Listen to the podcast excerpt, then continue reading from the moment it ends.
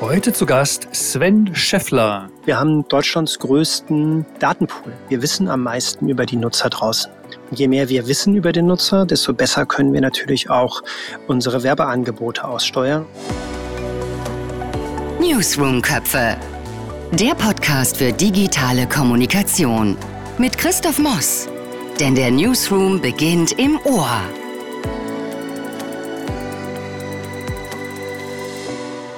Mein heutiger Gast ist COO bei der Ströer Content Group und Geschäftsführer Ströer Digital Publishing. Herzlich willkommen, Sven Scheffler. Ja, vielen Dank, lieber Christoph. Ich bin sehr froh, heute in deinem Podcast zu Gast zu sein. Lieber Sven, COO ist ein toller Titel. Was macht ein COO bei Ströer? Ja, ja, wenn das mal so alle wüssten. Ne? Das Spannende ist, es ist eine ganz andere Rolle, als man vielleicht erwartet. Ich habe ja einen Background im Journalismus und im Business. Ich habe hier den Schwerpunkt auf die Produkt- und Tech-Strategie unserer diversen Marken. Das reicht ja von Tier Online über Giga, Kino bis hin zu Spezialtiteln wie Desired und Familie. COO bist du heute. Du hast angefangen als Volkswirt an der Uni Köln. So sieht's aus, ja. 2000 bist du sozusagen auf den Arbeitsmarkt gekommen bei der Verlagsgruppe Milchstraße. Was hast du da gemacht? Warum bist du da hingegangen? Nee, ich würde noch mal einen Schritt zurückgehen. Also als ich, als ich VWL studiert habe, bin ich am Ende meines Studiums nach Neuseeland gegangen, um dort meine Abschlussarbeit zu recherchieren und zu schreiben. Damals war es ja noch ein Diplom, heute würde man einen Master machen und habe dort dann in einer Behörde gearbeitet und habe festgestellt, wie spannend das sein kann und habe mich dann nach der Rückkehr nach Deutschland auch mit diesem Behördenweg beschäftigt aber festgestellt, dass das in Neuseeland ganz anders und viel toller und viel spannender ist als das in so einer deutschen muffigen Behörde und hatte aber während meiner Zeit in Neuseeland das Glück, dass dort die Parlamentswahlen waren. Und das waren Parlamentswahlen in Neuseeland, die erstmals nach dem deutschen Verhältniswahlrecht stattgefunden haben. Also war das für deutsche Medien total spannend. Und über einen Kontakt hatte ich damals für die Wirtschaftswoche ein paar O-Töne eingeholt und ein bisschen Journalismus geübt, sage ich mal und fand das total spannend und hatte gedacht, eigentlich könnte das ein Weg sein mit dem volkswirtschaftlichen Know-how und, naja, sag ich mal, kleinen Erfahrungen im Journalismus, vielleicht in diese Richtung zu gehen. Und dann war ja 2000 diese große wilde Zeit, in der die New Economy aufgekommen ist und ja, die ganze Welt, aber natürlich auch Deutschland und auch die Medienwelt in Aufruhr versetzt hat. Und die Verlagsgruppe Milchstraße hat damals entschieden, eine Wochenzeitung für das Internet, also so etwas wie die Zeit oder die Woche, nur mit Themen rund um die Internetwirtschaft zu gründen und hat jede Menge junger Leute gesucht und ich war halt einer von diesen ungefähr 70, 75 Verrückten, die das mitgemacht haben. Und dann habt ihr da ordentlich publiziert, das hast du ein paar Jahre gemacht und bist dann rüber zu Condé Nast. Ja, genau. Condé Nast war damals ein ganz faszinierendes Haus. Es hat ein Stück weit den Gegenentwurf zum schnellen Journalismus, den man damals an vielen Stellen schon kannte, aber den man heute noch viel, viel mehr kennt, weil es waren ja immer Monatsmagazine, die mit sehr viel Liebe und sehr viel Zeit gemacht wurden. Und es gab damals einen sehr, sehr erfolgreichen Verleger hier in Deutschland, Bernd Runge, der diesen Verlag noch größer machen wollte und der wollte tatsächlich ein Wirtschaftsmagazin machen, ein wöchentliches Wirtschaftsmagazin. Und die Idee, so etwas zu gründen und zu konzipieren, war natürlich faszinierend. Und äh, dann bin ich da hingegangen und ein Jahr lang im Verborgenen an diesem Magazin gearbeitet. Das ist dann nie rausgekommen, weil man sich als Condé Nast dagegen entschieden hat, in diesen Markt reinzugehen. Aber für mich war das ein spannender Kontakt dann zu Condé Nast und dort bin ich dann geblieben und habe als Reporter in erster Linie für GQ gearbeitet und habe ganz spannende Dinge gemacht. Ich war im Irak kurz nach äh, dem Ende des zweiten Feldzugs dort, habe über die Entwicklungshilfeprojekte berichtet, also gar keine Kriegsberichterstattung, sondern ich habe geschaut, wie wird dieses Land wieder aufgebaut und wo geht das Geld hin? Ne? Was waren ja viele, viele Milliarden, die dort aus den USA, aber auch aus Deutschland gekommen sind. Es war eine super spannende Zeit, so wie man sich so Reporterwesen vorstellt. Ich mit meinem Fotografen, zwei Wochen vor Ort, hat mich wahnsinnig geprägt. Und ähnliche Geschichten, vielleicht nicht ganz so spektakulär, habe ich damals auch gemacht. Ich habe über die damals noch nicht so publiken finanziellen Probleme von Borussia Dortmund, die standen ja seinerzeit kurz vor dem finanziellen Aus recherchiert. Ich habe große Geschichten gemacht aus Russland. Also wirklich so basisjournalistische Arbeit mit viel Liebe und viel Zeit. Und das war eine ganz, ganz tolle Zeit, die ich nicht missen möchte. Und wenn wir äh, Anfang der 2000er von den großen Wirtschaftsverlagen sprechen, da gab es einmal als Publikation die FTD, die Financial Times Deutschland und bis heute noch existierend das Handelsblatt. Und da bist du dann auch rübergegangen. Genau. Also das Handelsblatt ist natürlich so eigentlich so die alte, die Grand Dame des Wirtschaftsjournalismus in Deutschland.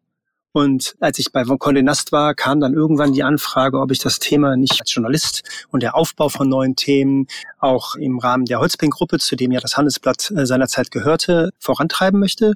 Und diese Idee, neue Dinge zu schaffen, hat mich immer fasziniert. Und zum Teil dann auch stärker fasziniert als der eine oder andere Text. Und dieses Angebot kam dann von Holzbrink bzw. Handelsblatt. Und das waren spannende Jahre, weil wir dann zunächst angefangen haben, in Frankfurt eine Tageszeitung an den Markt zu bringen, eine kleine Tageszeitung im Tabloidformat, seriöse Themen, aber für jüngere Zielgruppen ausgerichtet. War wahrscheinlich einer der letzten Versuche eines großen Medienhauses in Deutschland, eine neue Zeitung zu gründen mhm. und vielleicht auch ein Stück weit der Versuch herauszufinden, ob das Medium Papier überhaupt noch eine Zukunft hat? Die Antwort ist, glaube ich, relativ deutlich gewesen. Ich kann mich noch gut erinnern an dieses Projekt und ich, ich höre das schon so raus und das scheint auch so etwas zu sein, was sich gleich noch wie so ein roter Faden durch alles ziehen wird. Du probierst ständig etwas aus, baust etwas auf, was äh, Maßstäbe setzt und äh, das ging ja dann weiter in der Verlagsgruppe mit der jungen Karriere. Richtig, das war genau der Punkt, ähnlich wieder was aufzunehmen umzubauen, neu zu positionieren. Das war eben bei der jungen Karriere, war ja schon seit vielen, vielen Jahren in der Verlagsgruppe sind sehr erfolgreiches Magazin für Berufseinsteiger, für Young Professionals. Was aber die Herausforderung hatte, dass es natürlich einen Markt hatte, der sich alle zwei, drei Jahre neu erfinden musste, weil Leute ja, wenn sie einmal ihren Berufseinstieg geschafft haben, dann keine Zielgruppe mehr sind. Das ist eines der wenigen Medien, was irgendwie eigentlich so eine ganz, ganz kurze Lebensspanne im Leben ihrer Nutzer hat. Und das war damals eine große Herausforderung für die Verlagsgruppe. Wie schafft man dieses Magazin anders aufzustellen, integrierter in die Gesamthandelsblatt. Wir haben das damals dann in den Newsroom des Handelsblatts integriert und nicht nur diese Monatspublikation gemacht, sondern auch als Beilage dann für das Handelsblatt in der Freitagsausgabe eine Karrierebeilage, in der wir dann spannende Lebensläufe von Leuten, die vielleicht einen Schritt weiter waren als dieser Berufseinsteiger, sondern vielleicht schon fünf, sechs Jahre Berufserfahrung gemacht haben, die ersten Karriereerfolge oder das muss nicht unbedingt ein Erfolg gewesen sein, die interessanten Schritte gemacht haben, die es wert waren, für karriereinteressierte Menschen das mal zu hören, zu lesen und sich damit zu beschäftigen, was das für ihr Leben und ihre Karriere möglicherweise ausmachen könnte. Du hast auch in der Zeit schon viel gespielt zwischen Print und Online, wenn man das mal so salopp auf diese einfache Formel bringen kann. Was hast du damals für dich gelernt? Weil es gab ja damals Online First und trotzdem immer noch der Versuch, Print irgendwie sinnvoll am Leben zu halten, was ja im Grunde bis heute noch der Fall ist. Aber hast du da etwas für dich schon rausgezogen, wo du sagst, es kann nur so gehen oder es kann nicht anders funktionieren? Also ich glaube, wenn man über Journalismus redet, muss man sowieso, glaube ich, macht man einen Fehler, wenn man zwischen Print und Online so stark unterscheidet, weil Journalismus basiert auf ein paar Grundüberzeugungen, wie einem Mehrquellenprinzip, einer sorgfältigen Recherche, einer Textqualität oder wenn es kein Text ist, ein anderes Medium, Video, Audio, aber am Ende geht es darum, hochwertige Inhalte gut aufzubereiten, dafür zu sorgen, dass die stimmen, neue Fakten reinzubringen und eventuell das zu kommentieren. Das ist für mich eigentlich medienkanalneutral. Ich glaube, häufig wurde ein Fehler gemacht, daraus so einen Kampf der verschiedenen Kanäle zu machen und es ist eigentlich kein Gegeneinander. Dennoch sieht man, dass für bestimmte Medienarten, zum Beispiel für schnelle Nachrichten, halt ein unmittelbar verfügbares Medium wie das Internet dramatische Vorteile hat. Weil warum soll ich denn morgen in der Zeitung eine Nachricht lesen, die ich heute Mittag schon hätte, die sich gar nicht mehr verändert? Und diese Veränderung, wie betreibe ich Journalismus und auf welchen Kanälen mache ich die? Ich finde es schon super spannend. Die gab es auch damals. Damals hat man natürlich sehr stark aus dem Geschäftsmodell kommend versucht, Print zu verteidigen, weil die alten printlastigen Verlagshäuser natürlich dort ihren Umsatz und auch ihre Rendite erwirtschaftet haben. Aber aus einer Nutzerperspektive heraus ist das, glaube ich, egal, es kommt auf die Art, was man macht. Also ich bin ein großer Fan. Auch heute lese ich noch gerne am Wochenende die Zeit, weil sie eine andere Art von Journalismus macht. Der ist nicht so tempogebunden. Die Vorteile, die das Internet hat, kommen dort weniger in dieser Art von Journalismus zu tragen, wenn sie überhaupt zu tragen kommen. Aber für alles, was schnell ist, glaube ich, ist ein schnelles Medium geeignet. Der Journalist selber macht bei allem an vielen Stellen eine sehr, sehr ähnliche Arbeit. Das heißt, zuerst das Thema, dann der Kanal? Ein Stück weit würde ich das so sagen. Ne? Also, weil Ich kann meine Kanalklaviatur, muss ich gut beherrschen. Dafür brauche ich in modernen Medienhäusern Kollegen, die das Audience Management beherrschen, die genau wissen, wie ich in welchen Kanal gehe, wie muss ein Inhalt aufbereitet sein, mit welchen Metainformationen muss der ausgestattet sein, zu welchen Uhrzeiten kommt der am besten. Diese Leute brauche ich. Aber ich brauche vor allen Dingen Menschen, die in der Lage sind, spannende Geschichten zu erzählen. Sachen aufzuschreiben, zu erzählen, die andere Sohne nicht haben. Oder selbst wenn es die Sachen sind, die vielleicht, Wort Mainstream ist ja sehr modern in Medien, ne, die jeder hat, die aber trotzdem aus einer Chronistenpflicht wichtig sind, ne, die dann halt so sauber aufzubereiten, dass die Leser, die Zuhörer, die Zuschauer die Kerninformationen dann wirklich verstehen. Das heißt, es gibt vielleicht in modernen Medien eine Ergänzung der Skills, die jemand mitbringen muss. Also ich muss mich heutzutage eben auch mit SEO auseinanderkennen. Also SEO, wie kann ich Texte leicht auffindbar machen für die Suchmaschine. Aber natürlich gibt es auch immer Experten, die das tun. So wie es aber beim Print auch Experten gab. Ich sage jetzt mal ganz platt, ne, es gab auch den Schriftsetzer, der im Bleisatz die Zeitung fertig gesetzt hat. Das sind halt Berufszweige, die es heute so nicht mehr gibt. Dafür sind andere hinzugekommen, wie zum Beispiel der SEO-Experte, der in den Redaktionen sitzt oder eben auch in den technischen Abteilungen. Wenn wir bei der großen Marke Handelsblatt bleiben, hast du dann sozusagen den Königs-Online-Job dann irgendwann eingenommen. 2008 bist du Chefredakteur dort geworden bei Handelsblatt.com. Ja, das war eine tolle Zeit. Das war eine Riesenchance, die mir der damalige Gesamtchefredakteur Bernd Ziesemer gegeben hat. Und ich bin auch bis heute dankbar, weil das natürlich die Aufgabe war, wie können wir eine zum dem Zeitpunkt noch weitgehend alleine arbeitende Online-Redaktion in einen gesamten Newsroom bringen und dann online stärker aus einer Kanaldenke betreiben, also im Zusammenspiel mit den Fachreportern, mit den Auslandskorrespondenten, mit allem, was so ein großes Medienprodukt wie das Handelsblatt damals hatte und heute auch noch hat und letztlich ein integriertes Online Newsroom Modell zu fahren. Und das war seinerzeit, würde ich sagen, super erfolgreich und zwar auch ein Stück weit vorbildhaft für die Branche.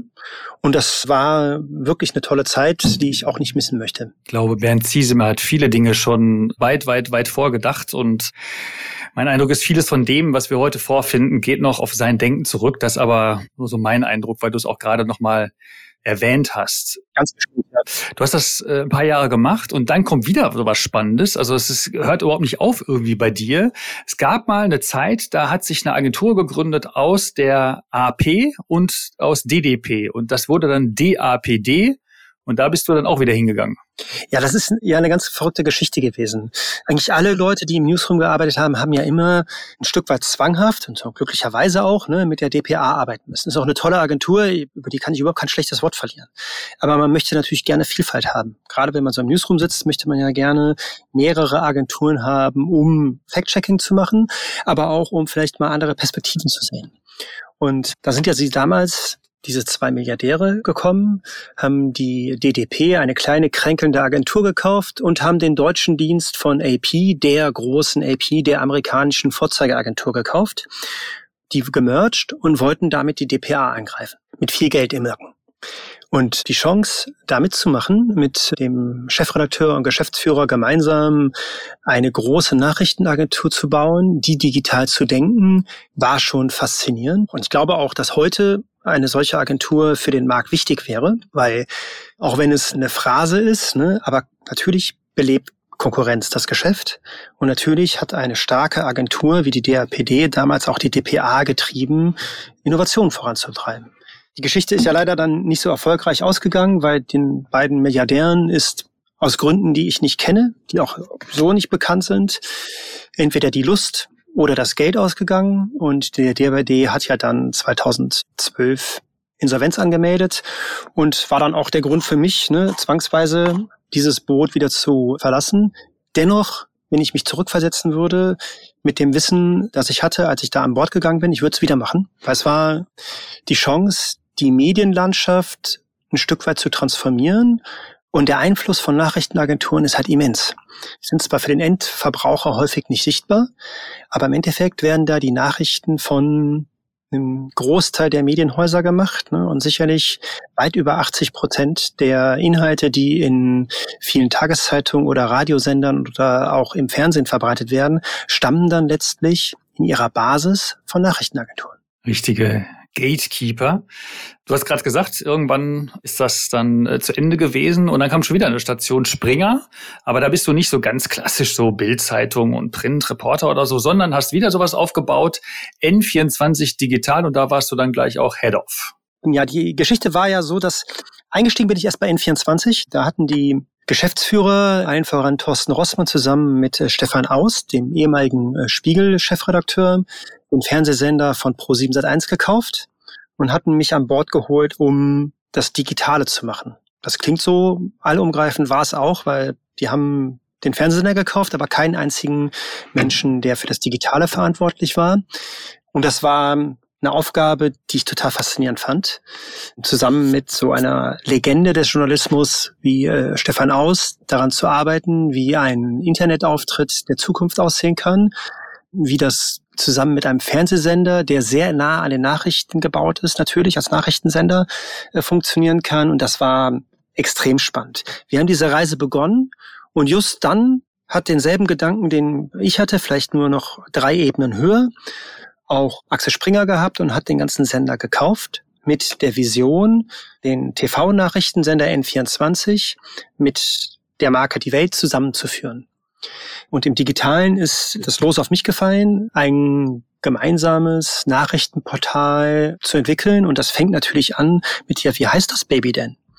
Weil wenn man mal so in Marktforschungsergebnisse geschaut hätte, hätte man durchaus auch sagen können, ja, vielleicht ist N24 die viel bekanntere Marke gewesen als die Welt. Das heißt, wir mussten debattieren, auch mit dem Vorstand debattieren, unter welchem gemeinsamen Namen wird das gemacht? Wie sieht das aus? Dass sich die Nutzer und Anhänger der Marke, die vielleicht etwas weniger im Markennamen präsent ist als vorher, noch wiederfinden. Und das war eine wahnsinnige Transformation zweier Marken aus dem Fernsehen, aus der Zeitungswelt und dann noch im Digitalen, also ein trimediales Angebot. Ich würde sagen, das, also zumindest in Deutschland das erste, vielleicht sogar weltweit, das kann ich gar nicht sagen, aber auf jeden Fall, ich kenne kein anderes Beispiel.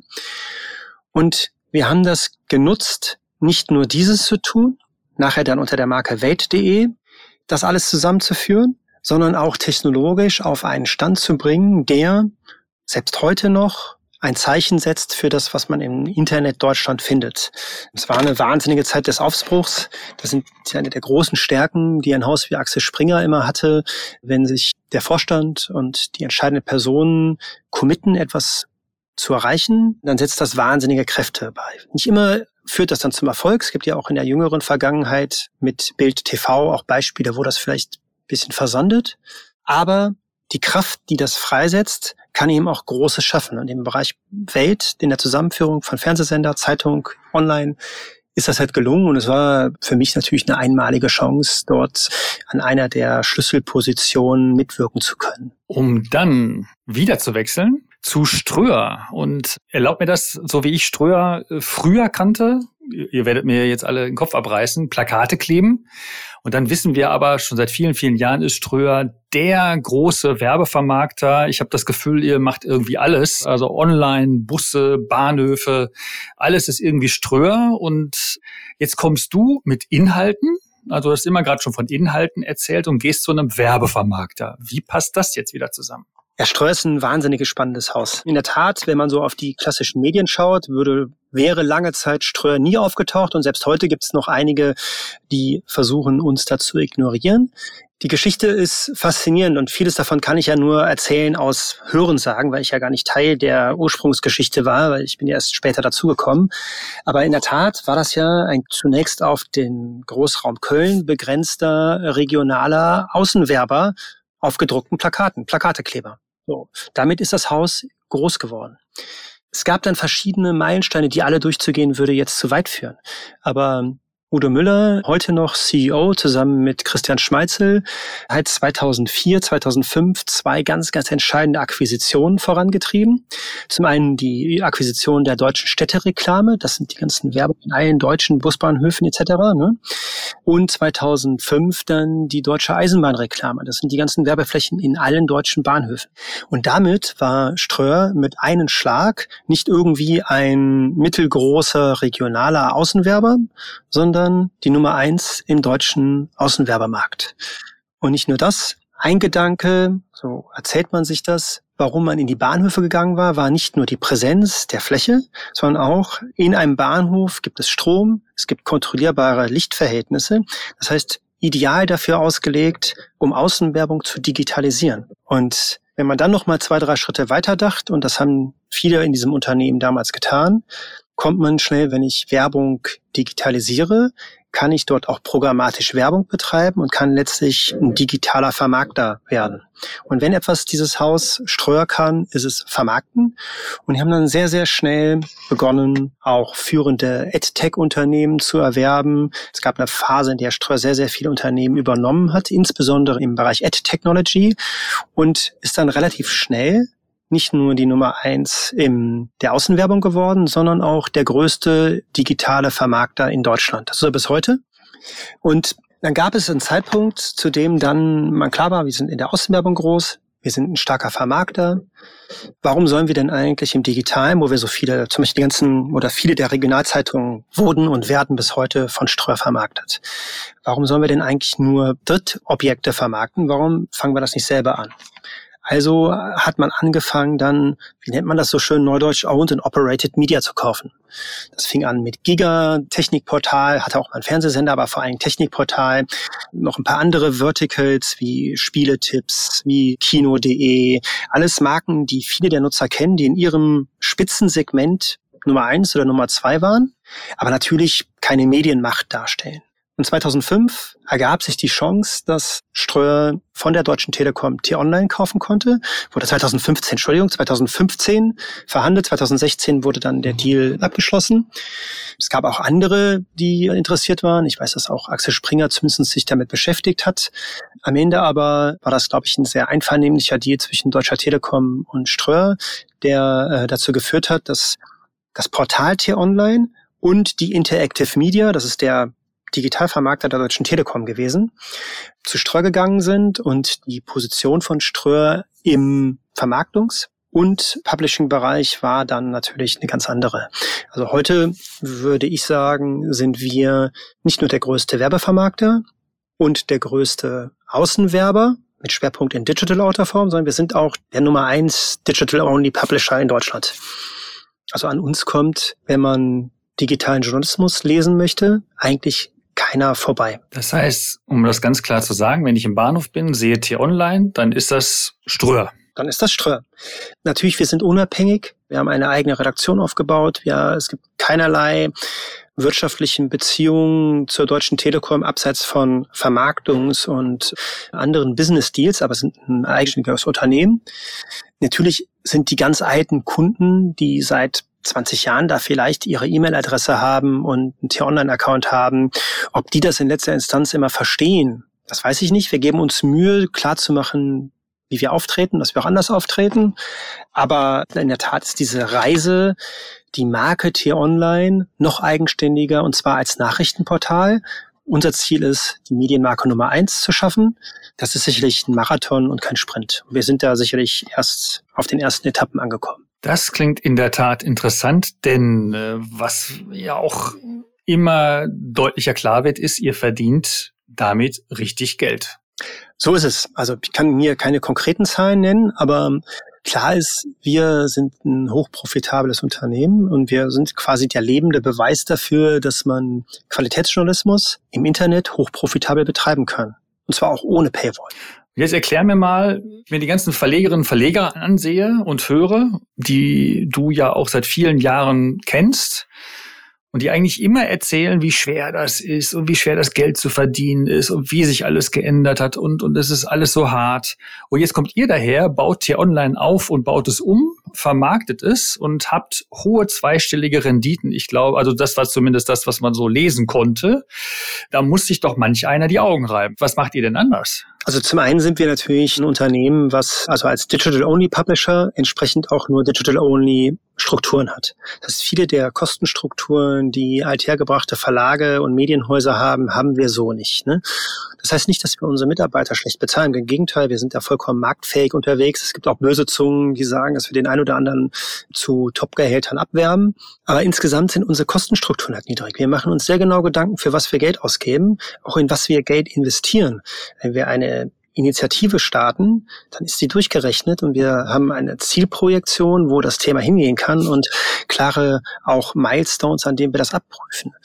Aber der Kern steht darum, dass wir, wie so ein guter Wirtschafter, ne, wir können nur das Geld ausgeben, was wir vorher verdient haben. Und das ist schon sehr, sehr wichtig. Und dann wenn man so ein großes Portfolio hat, wie wir, mit vielen, vielen Marken, sind das größte Internetportal in Deutschland, haben über 30 Millionen Nutzer. Das heißt, wenn ein Werbetreibender in Deutschland Deutschland erreichen will, dann muss er bei uns werben. Und mit so einer großen Zielgruppe kann man natürlich sehr, sehr, sehr gut auch Kampagnen fahren. Wir sind sehr, sehr stark im Shopping-Bereich. Das ist ein Bereich, vor dem sich lange Zeit klassische Publisher ein Stück weit gewährt haben. Das heißt, wir haben Deal-Angebote, wir sind das Eintrittsfenster zu großen E-Commerce wie beispielsweise Otto oder auch Amazon oder Zalando. Das sind Geschäfte, die wir sehr, sehr professionell betreiben. Und am Ende geht es doch darum, wie gut verstehe ich meine Wertschöpfungskette. Und je besser ich diese verstehe, desto besser kann ich an jedem Schritt dieser Kette ein Stück weit mitverdienen. Und da glaube ich, dass wir zumindest im Vergleich zu den Häusern, die ich kenne, hier bei Ströer einfach mit viel mehr Know-how ausgestattet sind und auf der anderen Seite mit einer gewissen Demut vor dem Markt. Also ja, das ist wieder dieses, lass uns das Fell des Bären verteilen, wenn wir ihn erlegt haben und nicht schon vorher. Das heißt, mal so simpel gesprochen, unternehmerisch denkend wie so ein typischer Mittelständler. Also wir geben das Geld aus, das wir vorher verdient haben gleichzeitig aber auch eine Art der Vermarktung, die dann doch schon mal wieder zwei, drei Schritte weiter ist, als das so ein klassischer Zeitungsverlag eigentlich immer so gezeigt hat. Ist das richtig? Also im Bereich Vermarktung, glaube ich, kann man das sagen. Da kenne ich jetzt keinen anderen Vermarkter, der sowohl was die technologische Kompetenz als auch die Marktnähe so an uns herantritt. Das heißt nicht, dass die anderen Vermarkter alle schlechte Arbeit machen. Ganz im Gegenteil, es gibt da einige ganz hervorragende. Aber in der Breite, wenn wir in die verschiedenen Marktbereiche reingehen, ist das schon wahnsinnig gut ausgeprägt. Dann ist ja was mit Größe kommt ja auch Wissen über den Markt. Und Wissen, da meine ich jetzt nicht irgendwie das Telefonbüchlein, das ist auch wichtig, sondern auch Daten. Also wir sind, äh, es gibt ja die OSDS, das ist die Otto Ströer Data Solution. Die Daten, die wir haben und die Otto hat, werden dann in einen großen Topf geschmissen, soweit wir da Consent haben und können damit arbeiten. Das heißt, wir haben Deutschlands größten Datenpool. Wir wissen am meisten über die Nutzer draußen. Und je mehr wir wissen über den Nutzer, desto besser können wir natürlich auch unsere Werbeangebote aussteuern und können dann über unser ganzes Portfolio auch unseren Partnern, also in der Werbeindustrie, Angebote schaffen, weil es geht ja gar nicht darum, dass wir denen Geld abknüpfen. Natürlich wollen wir Umsatz machen, aber wenn wir den großen Markenartiklern, wenn wir deren Probleme verstehen und denen Angebote machen können, wie sie ihre Probleme lösen können mit Hilfe von unserem Media-Inventar, dann kommen die natürlich auch gerne zu uns wieder. Wir versuchen letztlich ein Lösungsentwickler zu sein, und in ganz, ganz vielen Fällen gelingt das. Das zeigt einfach die Treue von Kunden, die zum Teil auch performancegetriebene Kampagnen haben, wo es eben nicht nur um ein Branding geht. Und dieses Know-how muss man erstmal im Haus haben, plus die Größe dazu haben, das auch dann ausspielen zu können, diese Klaviatur. Und das haben halt nicht ganz so viele im Markt. Einer der großen Hoffnungsträger bei, ich bleib mal wieder bei so einem klassischen Verlag, ist ja die Paywall, also Geld für Inhalte nehmen. Wie seht ihr das? Wir haben für die T-Online ganz klar als Pfeiler unserer Strategie gesagt, dass wir unsere Inhalte immer kostenfrei anbieten wollen. Wir sehen das zum Teil auch als unsere Pflicht und Mission an, zu sagen, so wir wollen die Demokratisierung des Zugangs zu Nachrichten vorantreiben. Wir sehen schon mit Sorgen, dass in ganz Deutschland viele Regionalzeitungsverlage, die großen Publisher, auch ein Angebot wie der Spiegel, der lange Zeit ja auch kostenfrei war, zunehmend hinter einer Paywall verschwinden. Und natürlich verschwinden dort die allerbesten Inhalte. Und von denen gibt es bei den anderen Häusern jede Menge. Das sind total tolle Journalisten, die in den anderen Häusern arbeiten. Aber für 99,9 Prozent der Nutzer sind die besonders wertvollen Inhalte nicht mehr erreichbar. Das mag aus einer wirtschaftlichen Sicht für diese Häuser vielleicht Sinn machen. Wir sehen vor dem Hintergrund der zunehmenden Spaltung der Gesellschaft es als unerlässlich an, dass es ein weiteres Medium gibt, das für jeden in Deutschland erreichbar ist, was eine Massenwirkung hat und T-Online hat eine Massenwirkung, was hochqualitativen Journalismus macht, ohne dass man vorher ein Abonnement eingehen muss. Natürlich hat das alles einen Preis, das ist Werbung. Ich habe hier, während wir sprechen, ganz undigital so einen Zettel mit dem Kuli. Und da habe ich zwei Wörter drauf äh, stehen jetzt nach diesem Gespräch oder während des Gesprächs. Inhalte und Daten. Und immer wieder ein Kringel drum gemacht, weil du das immer wieder betont hast. Würdest du sagen, das ist die Quintessenz des Erfolgs? Inhalte gepaart mit guten Daten? Also zum einen Inhalte auf jeden Fall. Das war eine der ersten Schritte, die wir gemacht haben, nachdem Ströer die T-Online übernommen hat. Wir haben eine ganz neue Redaktion aufgebaut das war ein schmerzhafter Trennungsprozess. Wir haben uns von der alten Redaktion getrennt, weitestgehend zu ein paar Ausnahmen, und haben dann hier in Berlin einen neuen Newsroom aufgebaut, wir haben mit Florian Harms, dem ehemaligen Chefredakteur von Spiegel Online, einen neuen Chefredakteur an Bord holen dürfen, der um sich herum eine wahnsinnig talentierte Mannschaft aufgebaut hat von sehr erfahrenen Journalisten, die in den namhaften Medienhäusern, ob es nun Spiegel, Süddeutsche, NZZ etc. gearbeitet haben und einer ganzen Reihe von jungen Talenten, die aus den Journalistenschulen kommen oder auch von Regionalpublishern, wo es auch total gute Nachwuchsjournalisten gibt und haben dort eine ganz junge auch erfolgshungrige Mannschaft gemacht, natürlich auch ein Stück weit angestachelt mit der Zielsetzung, wir wollen es dem Wettbewerb zeigen und wir wollen zeigen, dass wir, das T-Online nicht nur das Abbilden von Nachrichtenagenturen ist, sondern ein eigenständiges Nachrichtenportal mit investigativer Recherche, mit Top-Meinungsstücken, aber auch mit journalistischen Prinzipien. wie trennen ganz stark Faktenberichterstattung von Meinungsberichterstattung, also so angelsächsische journalistische Prinzipien, wie sie vielleicht auch viele, wie eine Welt oder eine Bild oder auch ein Spiegel beispielsweise, das so nicht mehr im Detail machen, wo zum Teil Meinung und Nachrichten ein Stück weit miteinander verwoben werden. Das ist total wichtig und das ist ein Pfad, wo wir schon weit gekommen sind, aber der ist ehrlicherweise ja nie zu Ende. Der Kampf um die beste journalistische Qualität. Das andere, Daten, ja. Ich würde es noch erweitern, Daten und Technologie, weil heute ist es wahnsinnig wichtig, dass das digitale Produkt, sei es eine Webseite, eine App äh, oder egal welchen Kanal wir bedienen, dass wir den mit der modernsten Technologie bedienen. Warum ist modern da so wichtig? Das heißt, wir sind super flexibel, können jederzeit auf Neuerungen reagieren. Wir sind in der Auslieferung unserer Inhalte beim Nutzer, also die Zeit, die vergeht, bis ein Nutzer das angezeigt bekommt, schneller als der Wettbewerb und können dadurch eine höhere Traktion erreichen, weil die Leute kein Störgefühl haben. Es dauert nicht lange, bis was kommt. Diese Technologie ist da und wir können natürlich jederzeit ein Feature, was wir für relevant halten, in dieses Angebot integrieren. Und deswegen sind diese Sachen Inhalten, Daten und Technologie total wichtig. Ne? Und die Daten sind halt wichtig. Ich muss verstehen, was die Leserinnen und Leser denn eigentlich gut finden, sowohl an journalistischen Inhalten als aber auch an Feature-Ausprägungen des Produktes. Da werden ja gerne irgendwelche Säue durchs Dorf getrieben. Die sind auch manchmal spannend, aber kommen gar nicht beim Nutzer an. Das heißt, wir sind nicht unbedingt bei solchen Sachen die Ersten, sondern wir gucken uns genau an, was wird denn wie genutzt. Und wenn wir wissen, es hat eine hohe Nutzungswahrscheinlichkeit, dann integrieren wir das. So ein bisschen wie Volkswagen in der Autoindustrie. Die sind auch selten die Ersten, wenn es um irgendwie neue Modelltrends geht. Aber wenn sie es machen, haben sie zumindest in der Vergangenheit den Markt immer relativ deutlich dominiert. Und das ist ein Stück weit, wie wir uns auch auf dem Markt zu bewegen. Du brauchst Daten, Technologie, Inhalte und Menschen, die das alles zusammenführen. Darüber habe ich gesprochen mit Sven Scheffler. Vielen Dank, lieber Sven. Vielen Dank, es war mir eine Freude. Das war Newsroom Köpfe, der Podcast für digitale Kommunikation. Du möchtest keine neue Folge verpassen? Dann folge uns auf newsroomköpfe.com.